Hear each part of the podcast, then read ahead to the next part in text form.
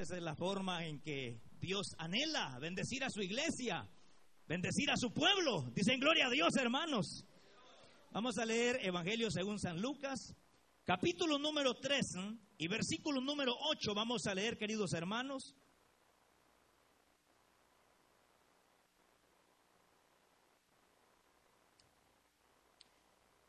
Evangelio según San Lucas, capítulo 3, versículo, aún vamos a leer desde el versículo 1, hermanos, capítulo 3, verso 1 de Evangelio según San Lucas.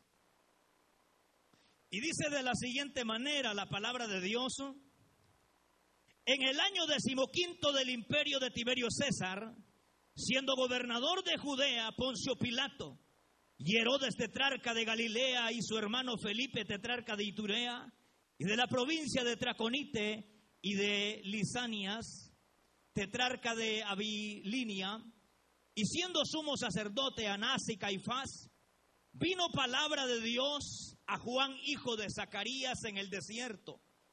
Y él fue por toda la región contigua al Jordán, predicando el bautismo del arrepentimiento para perdón de pecados. Como está escrito en el libro de las palabras del profeta Isaías que dice, voz del que clama en el desierto, preparad el camino del Señor, enderezad sus sendas. Todo valle será se rellenará y se bajará todo monte y collado. Los caminos torcidos serán enderezados, serán enderezados y los caminos ásperos allanados. Y verá toda carne la salvación de Dios. Y decía a las multitudes que salían para ser bautizadas por él, oh generación de víboras, ¿Quién os enseñó a huir de la ira venidera?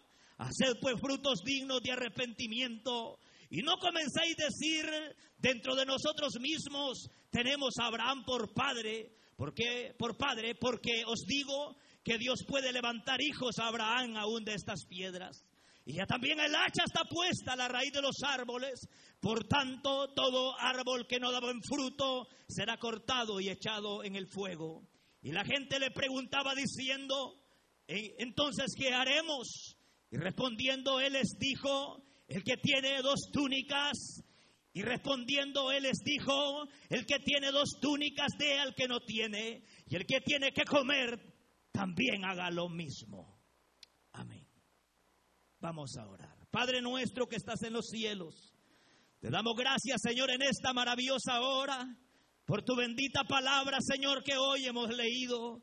Te rogamos, Espíritu Santo, que hables a nuestras vidas. Habla, Señor, a nuestros corazones con poder y autoridad. Hoy queremos oír tu voz, Señor. Espíritu Santo, fortalece al débil, Señor. Al que está perdido, sálvale, Dios mío. Al que está caído, restáurale para la gloria de tu nombre. Al que está enfermo, sánale, Señor, para la gloria de tu nombre. En tus manos ponemos tu palabra, ponemos nuestra vida, Señor. Que tú nos hables, que tú nos corrijas si es necesario, que tú nos instruyas, Señor. Que tú nos edifiques, Dios mío, medio de tu palabra. Habla, Señor, a tu pueblo, al creyente, al no creyente, Señor, al amigo que ha venido por primera vez. Revélale tu palabra, revélale tu verdad, Señor. Habla su corazón, que sus oídos espirituales sean abiertos, Señor, para recibir el consejo de tu palabra. Para gloria de tu nombre te lo pedimos todo, Señor. Amén, Señor. Y amén. Tenga la bondad de sentarse, por favor, hermanitos. Esta porción, hermanos, que hoy hemos leído, es una porción de la Biblia bastante interesante porque revela y nos ubica este pasaje en una de las épocas más difíciles que la nación de Israel pudo transcurrir. Este es precisamente, hermanos, el primer hombre que abre el panorama hacia el Nuevo Testamento Recuerde que el Antiguo Testamento se cierra con el libro de Malaquías y el libro de Malaquías básicamente se cierra el, el, Antiguo Testamento y desde Malaquías hasta Mateo no hubo voz de Dios. Se le conoce como la, la época del silencio o la época intestamentaria, es decir, que no hubo voz de Dios en todo este tiempo. Pero cuando aparece este hombre de Dios llamado Juan el Bautista, queridos hermanos, aparece para poder traer un llamado al arrepentimiento, para poder preparar el camino del Señor, para poder preparar el corazón de Israel para la introducción del Mesías prometido, porque el Mesías se había prometido con anterioridad. El Mesías en todo el Antiguo Testamento está presente, pero aquí está el hombre que lo va a introducir y es Juan el Bautista. Ahora, es interesante porque el llamado de Juan era al arrepentimiento y era extraño precisamente porque precisamente Juan está, hermanos, en el desierto está en el desierto, él no es un sacerdote, a pesar de eso está haciendo un llamado de Dios al arrepentimiento. Y usted sabe, la nación de Israel tenía sus ritos, pero no en el desierto, lo decían en el templo. Es decir, que en el templo era donde se podía ofrecer un sacrificio por el perdón de los pecados. Y tenía que estar presente la ofrenda, tenía que estar presente el sacerdote y tenía que ser en el templo.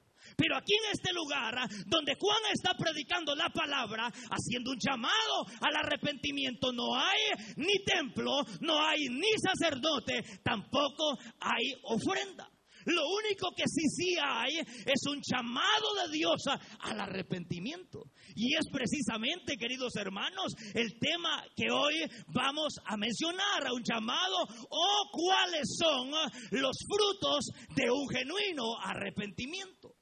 Porque, porque ah, cuando, cuando Juan, hermanos, comienza y a introducir precisamente el mensaje del arrepentimiento, el mensaje del arrepentimiento es un mensaje marcado en la palabra del Señor, queridos hermanos. Los profetas, hermanos, por ejemplo, si nos vamos al principio, hermanos, los jueces anunciaron el arrepentimiento y ellos llamaban al pueblo al arrepentimiento. Si nos vamos, hermanos, a los profetas, hacían un llamado de Dios al arrepentimiento si nos vamos, hermanos, por ejemplo, en este caso, queridos hermanos, a los apóstoles después de Cristo, ¿cuál fue el mensaje de Juan el Bautista? Un llamado de Dios al arrepentimiento. Si nos vamos a la época, queridos hermanos, de Cristo, ¿cuál fue el mensaje de Cristo? Un llamado de Dios al arrepentimiento. Y luego vienen los apóstoles y son, llevan el mensaje de Dios, un llamado de Dios al arrepentimiento. Y luego aparecen los padres de la iglesia y luego hay un llamado de Dios también al arrepentimiento. Es decir, que en toda época ha habido un llamado de Dios al arrepentimiento. Hubo una época en que se perdió ese llamado. Ahora, le voy a explicar, la palabra arrepentimiento es una palabra griega que significa metanoia. Eso es decir, la palabra arrepentimiento es una palabra griega que se llama metanoia que en nuestro lenguaje es un cambio en la manera de pensar, un cambio en la manera de pensar, un cambio en la manera de sentir y un cambio en la manera de accionar. Sí, sí me, me doy a entender, hermanos. Es decir, el llamado de Dios es un llamado, hermanos, al arrepentimiento, pero es la palabra metanoia. Ahora, yo le mencioné que en toda la Biblia está marcada la palabra arrepentimiento. Es decir, un llamado de Dios al arrepentimiento. Pero cuando entramos en la historia, pareciera ser, queridos hermanos, que esa palabra se pierde. ¿Y por qué se pierde? Porque se dejó de predicar del arrepentimiento. Aparece por allá en el año 315, 325 después de Cristo. Es donde resurge la iglesia católica, apostólica y romana. Donde la palabra arrepentimiento la quitan por la palabra penitencia. ¿Y cómo se dio eso? Es una palabra muy diferente. La palabra, si usted busca en la Biblia católica, usted no va a encontrar, sobre todo en la vulgata latina, no va a encontrar la palabra arrepentimiento, va a encontrar la palabra penitencia. ¿Por qué penitencia? Penitencia está lejos, hermano, del arrepentimiento. Pero ¿cómo fue que la Iglesia Católica, Apostólica y Romana introdujo ese errorazo garrafal dentro del cristianismo? ¿Por qué? Ahora, si nos vamos un poco a la historia, usted ha de recordar que la Biblia, la Biblia no fue escrita en español. La Biblia no fue escrita en inglés. La Biblia fue escrita sobre todo el Antiguo Testamento, hebreo y arameo. Pero al llegar al Nuevo Testamento, el Nuevo Testamento fue escrito en el idioma griego. Es decir, la Biblia completa fue escrita en tres idiomas, hebreo, griego y arameo. allá más o menos como el año 300 o 400 más o menos, de, de, nuestra era, la era cristiana, aparece un hombre que se llamó San Jerónimo. ¿Ustedes han escuchado de San Jerónimo? San Jerónimo fue el que tradujo la Biblia del idioma, óigame bien, del hebreo griego al idioma latín. Tradujo la Biblia del hebreo hebreo al idioma latín. Y cuando hace esa traducción, claro, San Jerónimo fue un genio, hermano. San Jerónimo fue un hombre extraordinario. Si usted lee algunas historias de San Jerónimo, va a encontrar que era un genio el tipo. Lo que antes, hermano, o sea, él se, se, fue a Israel y tradujo la Biblia del hebreo, del idioma griego al idioma latín. Y la Biblia que San Jerónimo hizo, se le dio un nombre, se le llamó Vulgata Latina. Ahora, ¿qué sucede? Que cuando San Jerónimo, él tomó los escritos originales de hebreo y griego, pero en vez de poner la palabra arrepentimiento, puso en la Biblia palabra hacer penitencia. Pero ¿qué significa hacer penitencia? Hacer penitencia es irse de rodillas hasta por allá, hasta donde está el Cristo negro de Quipulas. Hacer penitencia es rezar unos 20 Ave Marías. Hacer penitencia es amarrarse al hambre, como hacía Martín Lutero antes de aceptar a Cristo, amarrarse al hambre en su cuerpo para sentir paz en su corazón. Dicen que Martín Lutero, hermano, según la historia, se amarraba al hambre para buscar la paz con el Señor y se sentía miserable hasta que un día, porque déjame decirle que este hombre llamado Lutero, él era un doctor. Era un doctor, es decir, era un doctor en teología. Él conocía y tenía acceso al idioma hebreo y al idioma griego. Resulta que en eso de estar estudiando idioma hebreo y griego, se da cuenta el gran error que cometió San Jerónimo. Un errorazo. Y él dice, no, esto no es posible, esto no es posible. Y ahora va a poner la palabra correcta porque Lutero traduce la Biblia del idioma, hermanos, de los idiomas escritos originales al idioma alemán. Pero ya no va con ese error, sino que va la palabra correcta que es arrepentimiento. Un cambio en la manera de pensar, de sentir y actuar. Ahora, ahora la luz del Evangelio, la verdad de Dios brilla, brilla gracias a un hombre que se paró y dijo, solo la palabra de Dios, solo la fe, solo la fe en Jesucristo nos puede salvar, solo la fe en Jesucristo nos puede salvar, la fe en Guadalupana no te puede salvar, la fe en María no te puede salvar, solo la fe, no las obras nos pueden conducir hacia Dios. ¿Están de acuerdo, hermanos? Y aunque no esté de acuerdo, tiene que decir amén, porque es la palabra de Dios, hermano. Ahora, San Jerónimo fue un genio. Dicen que en una oportunidad San Jerónimo estaba durmiendo y él había traducido dos Biblias y lo que hoy cuesta un carro del año es lo que hoy en esa época costaba una Biblia. ¿Se imagina? O sea, que era carísima una Biblia.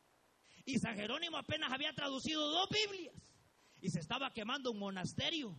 Y cuando se estaba quemando el monasterio, todos decían, salven la Biblia, rescaten la Biblia, porque se está quemando el monasterio donde están las Biblias. Pero resulta que ahí en el monasterio también estaba San Jerónimo. Entonces dicen, dicen, no, otro grita, no, dejen las Biblias que se quemen, mejor salven a San Jerónimo porque él se la sabe de memoria. Era un genio, el hombre era un genio, pero usted sabe que como seres humanos cometemos errores que como seres humanos cometemos errores. Y lo mismo a él le pasó, cometió ese gran error. Y un error que hasta ahora la iglesia católica no lo reconoce. Por eso las grandes peregrinaciones, por eso van hasta el Vaticano, por eso van hasta Esquipula, por eso van hasta Tegucigalpa, la Ayala, a la mentada Subiapita, por eso van al divino Salvador del mundo, al Salvador, por eso van a la Guadalupana, México, porque todavía siguen haciendo penitencia. Pues el llamado de Dios no es hacer penitencia, sino a cambiar tu forma de pensar, cambiar tu forma de pensar, cambiar tu forma de ver a Dios. Queridos hermanos, es extraordinario como, como Dios, y usted sabe, ahora gracias al Señor tenemos Biblias, hermano, usted tiene hasta al escoger en su casa. lenguaje actual, de lo que sea, pero tenemos Biblia. Gracias a qué, hermanos, a que ese mismo evangelio, por medio Dios utilizó grandes hombres, ¿verdad? Por ejemplo, en este caso, gran reformador que más se marca en la historia, o que hubieron otros, Martín Lutero. Pero resulta que el evangelio llegó hasta España. Y allá había un hombre que se llamaba Cacedoro de Reina. Luego aparece Cipriano de Valera. Por eso la Biblia que usted tiene se llama Reina Valera. Gracias a estos gigantes de la fe, hermanos. Gracias a hombres que estuvieron dispuestos a pagar el precio por el Evangelio. Por eso si esos hombres en el ayer fueron capaces de pagar el precio por el Evangelio, es un llamado a la iglesia de hoy para que también paguemos el precio por el Evangelio de Cristo. Para que paguemos el precio por el Evangelio de la gracia de Dios. Y le he explicado eso para que nos ubiquemos en el momento en que Juan está predicando. Juan está haciendo un llamado de Dios al arrepentimiento, pero que es cambio en mi manera de pensar. Pero número uno, cambia mi manera de pensar en cuanto a Dios. ¿Cómo ve usted a Dios? ¿Como un profeta? ¿Cómo lo ve? ¿Como los testigos de Jehová ven ustedes a Jesús? Sí, porque el concepto de Jesús Usted habla con un mormón, ¿cuál es el concepto que tiene de Cristo? Que es como cualquier profeta. Usted habla con un testigo de Jehová, lo mismo. Usted habla con un adventista, lo mismo. Usted habla con cualquier religioso de este mundo, lo mismo. El concepto que tienen de Cristo es frívolo. El concepto que tienen de Cristo es semejante a los demás hombres.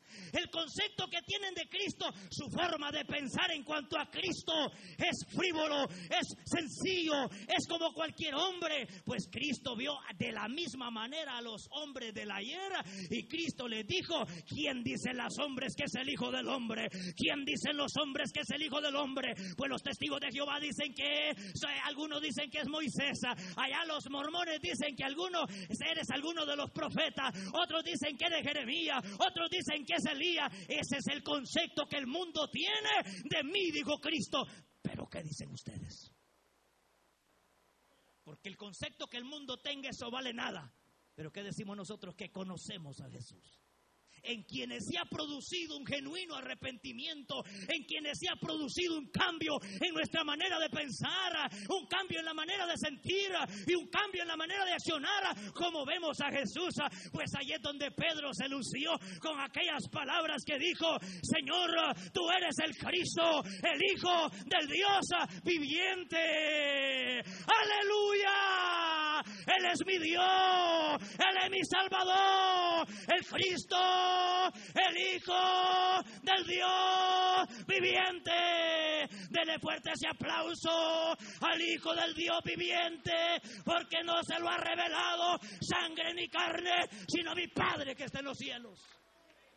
Porque eso lo dice, lo dice Pedro. Pero Jesús le dice, eso no te nació de tu corazón, Pedro. Eso no te he preguntado yo, Pedro. Yo te pregunté qué piensas tú. Pero esto no es lo que tú me has dicho.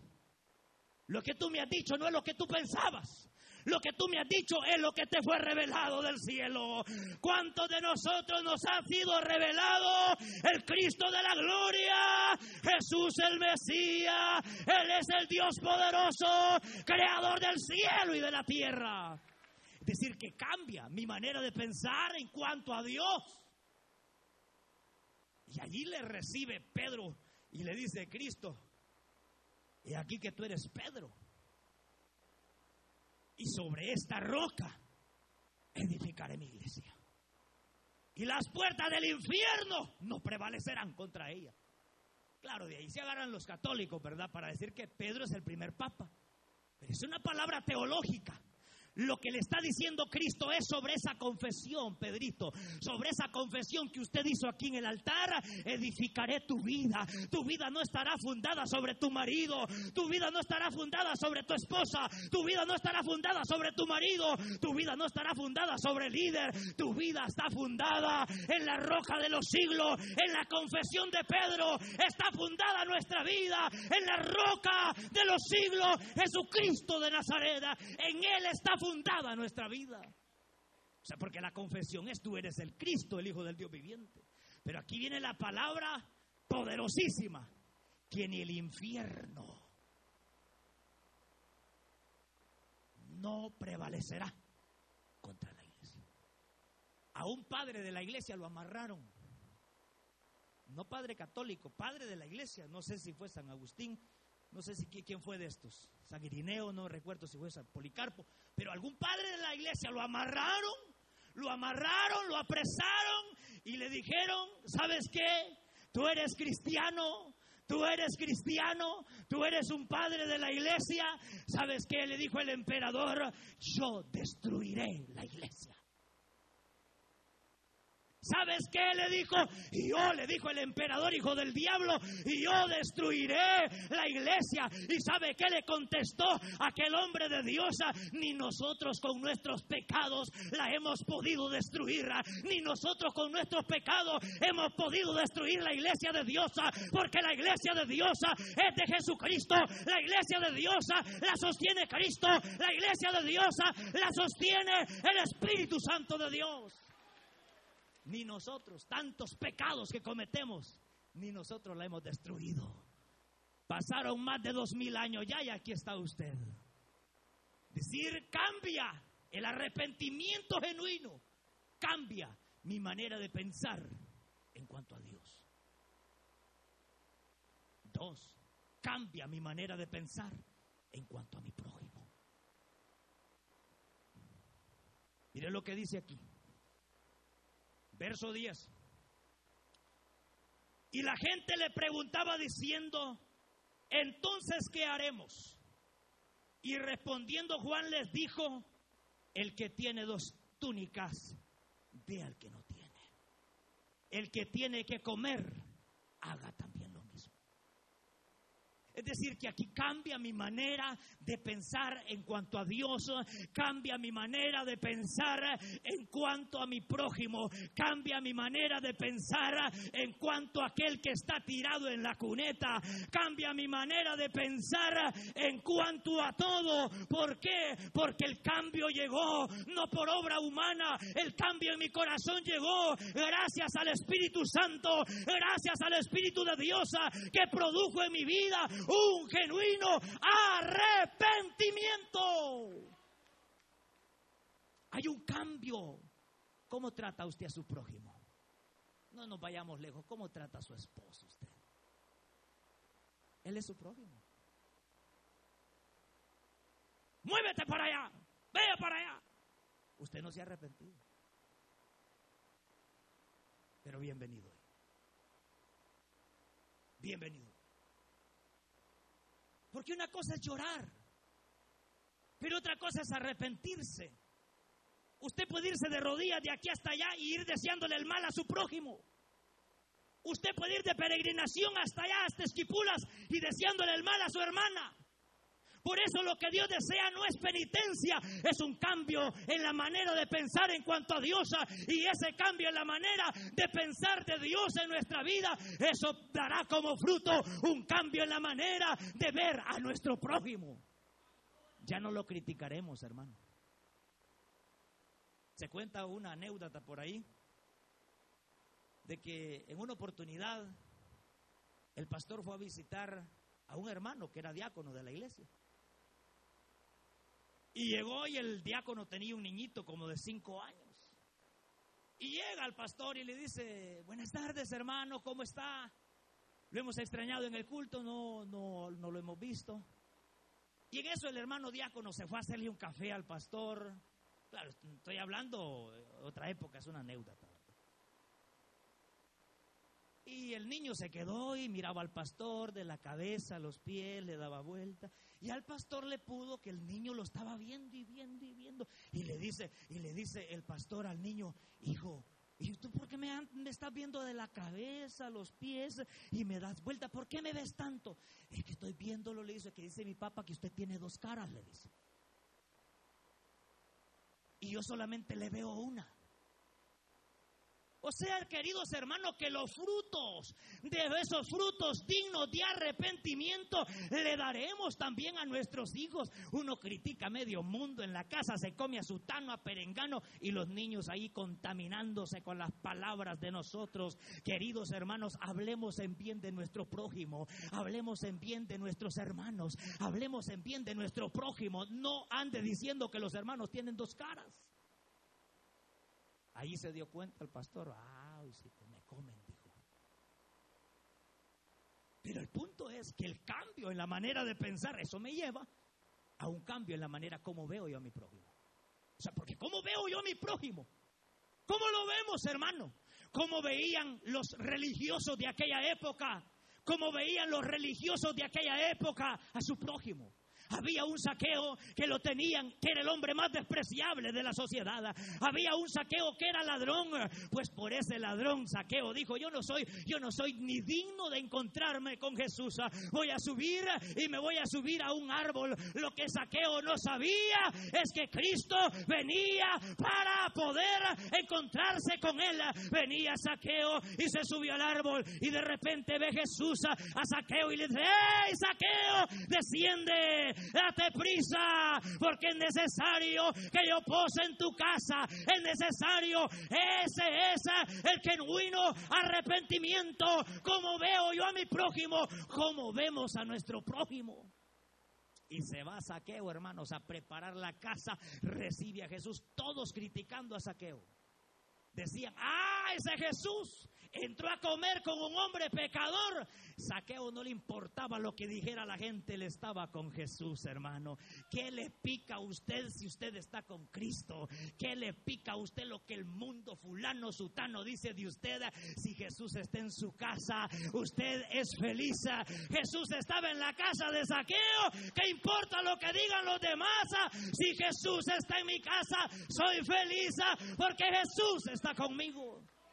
Ahora viene Saqueo y al ver que Jesús ha perdonado sus pecados, ¿sabe la reacción de Saqueo cuál fue? Un cambio en su manera de ver a su prójimo. Ese saqueo había, había saqueado a medio mundo, hermano. Ese saqueo había saqueado a medio mundo, hermano. Había, se había bajado a medio mundo. Se había bajado a medio mundo el mentado saqueo. Pero sabe, queridos hermanos, lo que a mí me llama la atención eh, de este hombre, hermanos, cuando llega el genuino arrepentimiento a su corazón, eh, sabe, lo que a mí me llama la atención eh, es que Saqueo dice, dice, es verdad, no soy digno de que Jesús haya entrado a mi casa, pero Él me ha perdonado y yo me arrepentí de mis pecados. Ahora tengo que demostrar de que fue un genuino arrepentimiento y cómo lo voy a hacer, pues voy a regresar todo lo que yo le he robado a mi prójimo, mi cambio hacia ver a mi prójimo va a cambiar ahora. Y empezó a sacar todo lo que había robado y empezó a restituir a, su prójimo. Empezó a darle a aquel quien él le había quitado. ¿Cómo estamos nosotros? Seremos capaces de restituir, de ir y corregir los errores, hermano. ¿Ha tratado mal a su hermano hoy? Entonces, el llamado de Dios es a corregir nuestros errores. El llamado de Dios es a cambiar nuestra forma de pensar en cuanto a Él y eso dará como fruto el cambio en la manera de sentir, en cambio la manera de actuar, en cambio la manera de ver las cosas. Pero lo que a mí me llama la atención, hermanos, es que el genuino arrepentimiento nos cambia todo hasta cómo vemos a un perro nos cambia, hermano. El genuino arrepentimiento nos cambia nuestra manera hasta cómo vemos un gatito, hermano. Porque sabemos que es una creación de Dios. Y si cambia nuestra manera de cómo ver un animalito, ¿cómo no va a cambiar la manera de ver a mi prójimo? ¿Cómo no va a cambiar la manera de ver a mi hermano? ¿Cómo no va a cambiar la manera de ver a mi hermano? ¿Cómo no va a cambiar la manera de ver a mi prójimo? Si es, ha habido un cambio en la manera de pensar, eso se ha producido un cambio en la manera de sentir y de accionar a mi hermano. ¿Se acuerdan de aquel carcelero, hermanos, de Felipo? que viene y empezó, hermanos, aquel hombre a latigar, a latigar al apóstol Pablo y a Silas. Les da aquella paliza, hermanos, los mete al cepo. Pero usted sabe lo que aconteció ahí. Lo que aconteció ahí es que hubo un terremoto. A veces hay personas que Dios les va a mover cimientos, hermano. Va a producir terremotos en su vida. Algún terremoto que usted le esté llegando ahorita precisamente es Dios permitiéndolo para que se arrepienta de sus pecados. Y empezó a estremecerse la cárcel. Y cuando se empieza a estremecer la cárcel, hermano, se despierta el carcelero y dice, todos se escaparon, todos se han huido, todos se han ido y se iba a quitar la vida porque pensando que la única manera, la única solución para solucionar los problemas era quitarse la vida. Pues no, hay un mejor camino. En vez de quitarse la vida, es humillarnos delante de Dios. En vez de tomar otro camino, es de humillarnos delante de Cristo, es humillarnos delante delante de Dios. Y le habló Pablo y le dijo, no, no te hagas ningún daño, pues todos estamos aquí y ninguno se ha escapado. Y dice que aquella misma hora de la noche los toma, aquel carcelero los lleva a su casa, los pone a la mesa y comienza a curar las heridas de aquellos hombres. Él mismo los había latigado, él mismo los había lastigado, él mismo los había azotado. Ahora aquellas heridas que él mismo había causado, las estaba curando. Eso se llama un genuino arrepentimiento que somos capaces de restituir los errores que hemos cometido. Padres que han cometido errores con sus hijos, los han tratado ásperamente y que el llamado de Dios es a humillarse, a pedirle perdón a su hijo. Hijos que se han rebelado contra sus padres. El llamado de Dios es ahora en esta hora de la tarde tomes aceite y vino y vayas a vendar las heridas que le causaste a tu padre, las heridas que le causaste a tu madre, las heridas que le causó usted a, su prójimo. Pero si usted dice, ay, que se lo lleve el diablo ese hermano, usted no se ha arrepentido. Por eso aquí dice los frutos. Hacer frutos dignos de arrepentimiento. Porque allá donde Juan llegaba, Juancito, quiero ser bautizado. Vaya, pues. ¿Quiere ser bautizado? ¿Sabe cómo los trató Juan? Generación de víboras. ¿Quién os enseñó a huir de la ira venidera? Hacer frutos dignos de arrepentimiento. O sea que lo que Dios más quiere, hermano, lo que Dios más que bautizarse, aunque hay que hacerlo, más que cantar, aunque hay que cantar, más que predicar, hay que predicar, más que cualquier liturgia, aunque hay que hacerla, el llamado de Dios es a, dar frutos dignos de arrepentimiento. Frutos dignos de arrepentimiento. ¿Y cuáles son esos frutos? Compasión hacia su hermano. Ahí les dice, el que tiene dos túnicas, sáquese eh, una de esas y désela a su hermano. No, usted dice, ahí voy a orar por usted, hermanito, que se vaya bien, que se caliente en este gran frío, hermano. No le da nada, hermano. Pero el llamado de Dios es al arrepentimiento. Y lo mismo Juan les dice, bueno, el que tenga dos túnicas, el que tenga la refri llena de comida, haga lo mismo. Saque comida de la que tiene y dele a su hermano, dele, dele a su hermano, dele a su hermano, dele a su prójimo, comparta con el que tiene necesidad. Esos son los frutos, hermano. Esos son los frutos. De ahí bautizarse, eso viene como resultado. Eso de hacer cualquier liturgia, eso viene después.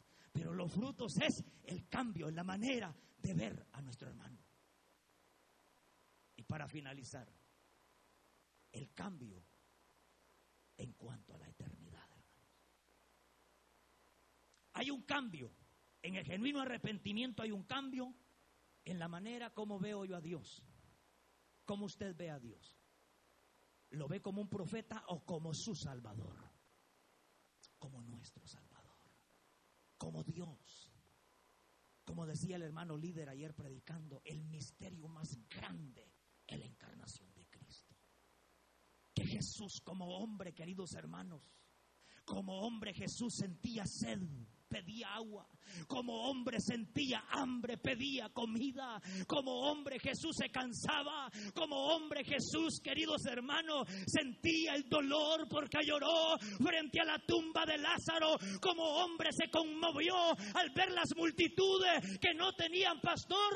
Las vio como ovejas que no tenían pastor. Como hombre se compadeció. Pero como Dios calmó los mares. Como Dios levantó a los muertos. Como Dios restauró a los hombres. Como Dios Dios dio vida eterna, como Dios llamó al arrepentimiento, como Dios ah, nos tiene en este lugar, ah, porque Él es Dios ah, y fue 100% hombre también. Es el llamado de Dios. Para poder nosotros entender eso, debemos de entender que Cristo es el Hijo de Dios. Si se cambia la manera de pensar en cuanto a Dios, luego hacia mi prójimo y luego hacia la eternidad. Si ahorita morimos, hermano, aunque no creo que nos muramos ahorita, pero dentro de 100 años ninguno de los que estamos aquí vamos a estar aquí. Oiga, ninguno, hermano. Ni los patojos, hermano. Ni los hipotes, ni los guirros, nadie de los que estamos aquí, entre 100 años estaremos aquí. ¿Dónde va a pasar usted la eternidad? Hay una decisión extrascendental.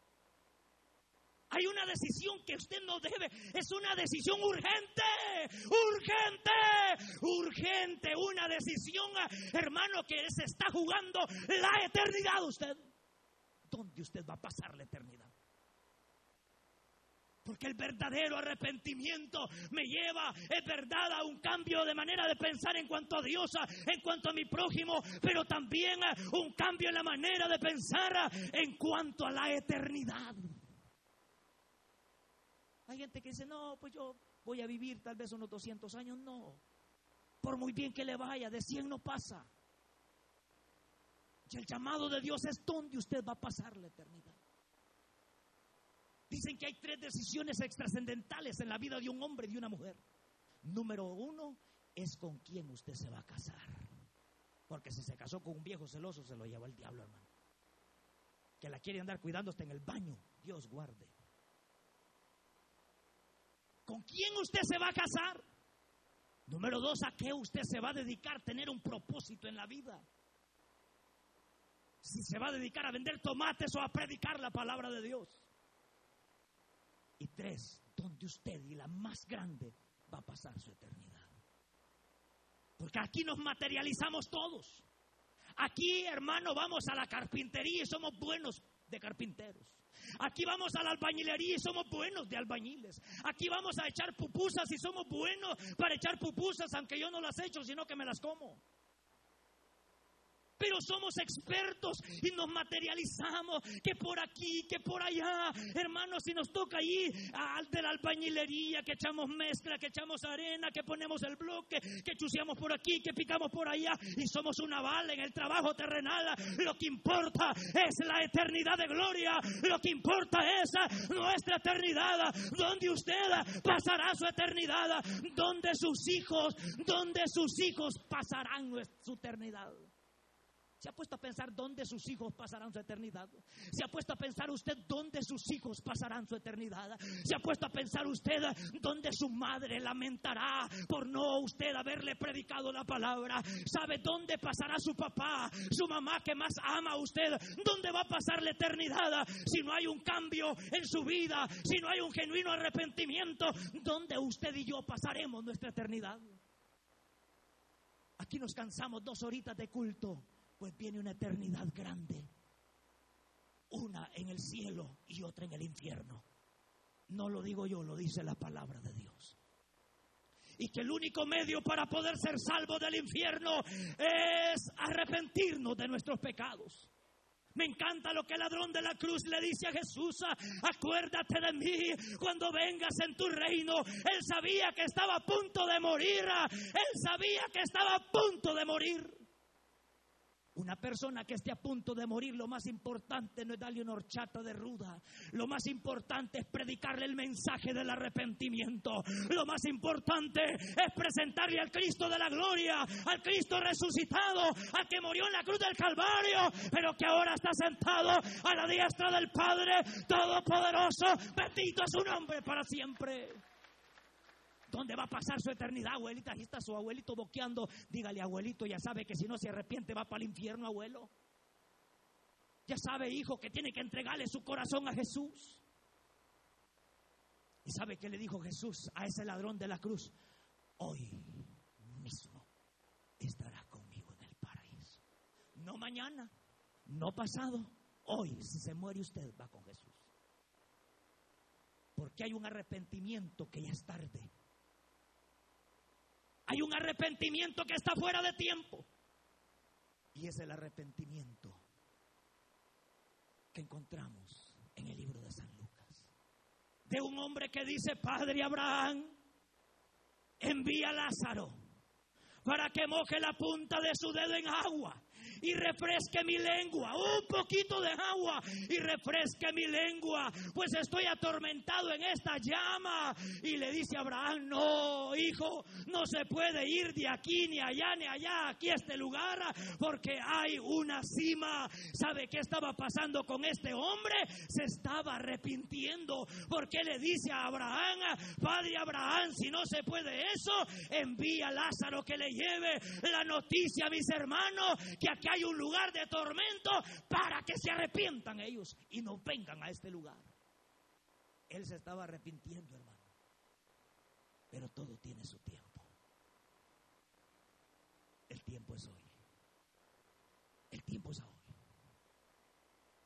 El tiempo es ahorita, hermanos. Esto es decisivo. Hoy es el tiempo de Dios. Hoy es el día aceptable. Hoy es el día aceptable. Pero ¿sabe que le dijo Abraham? No, hijo.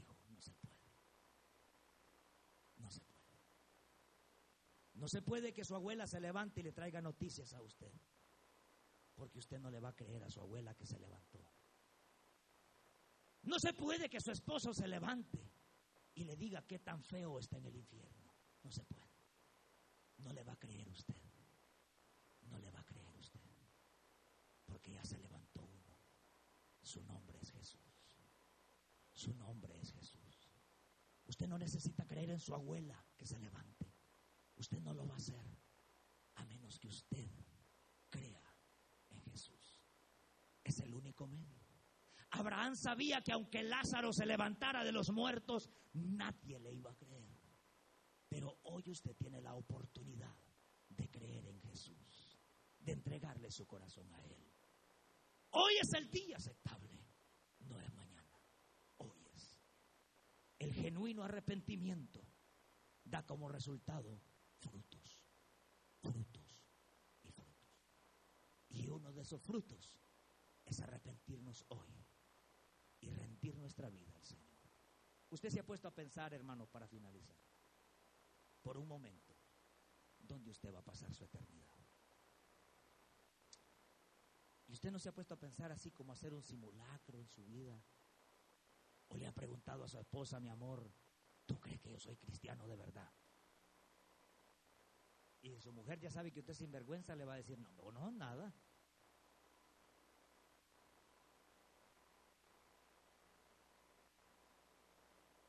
Preguntarnos, Señor, soy tu hijo. O hay pecados ocultos que te los debo confesar. O hay cosas que no te agradan de mi vida que te debo confesar. Hay cosas que definitivamente no me dan para poder alcanzar la plenitud que tú quieres en mi vida. ¿Por qué no nos preguntamos hoy, hermano? Y puede ser de que usted tiene años de venir a la iglesia.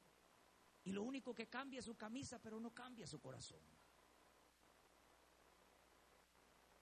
Venga hoy a Jesús.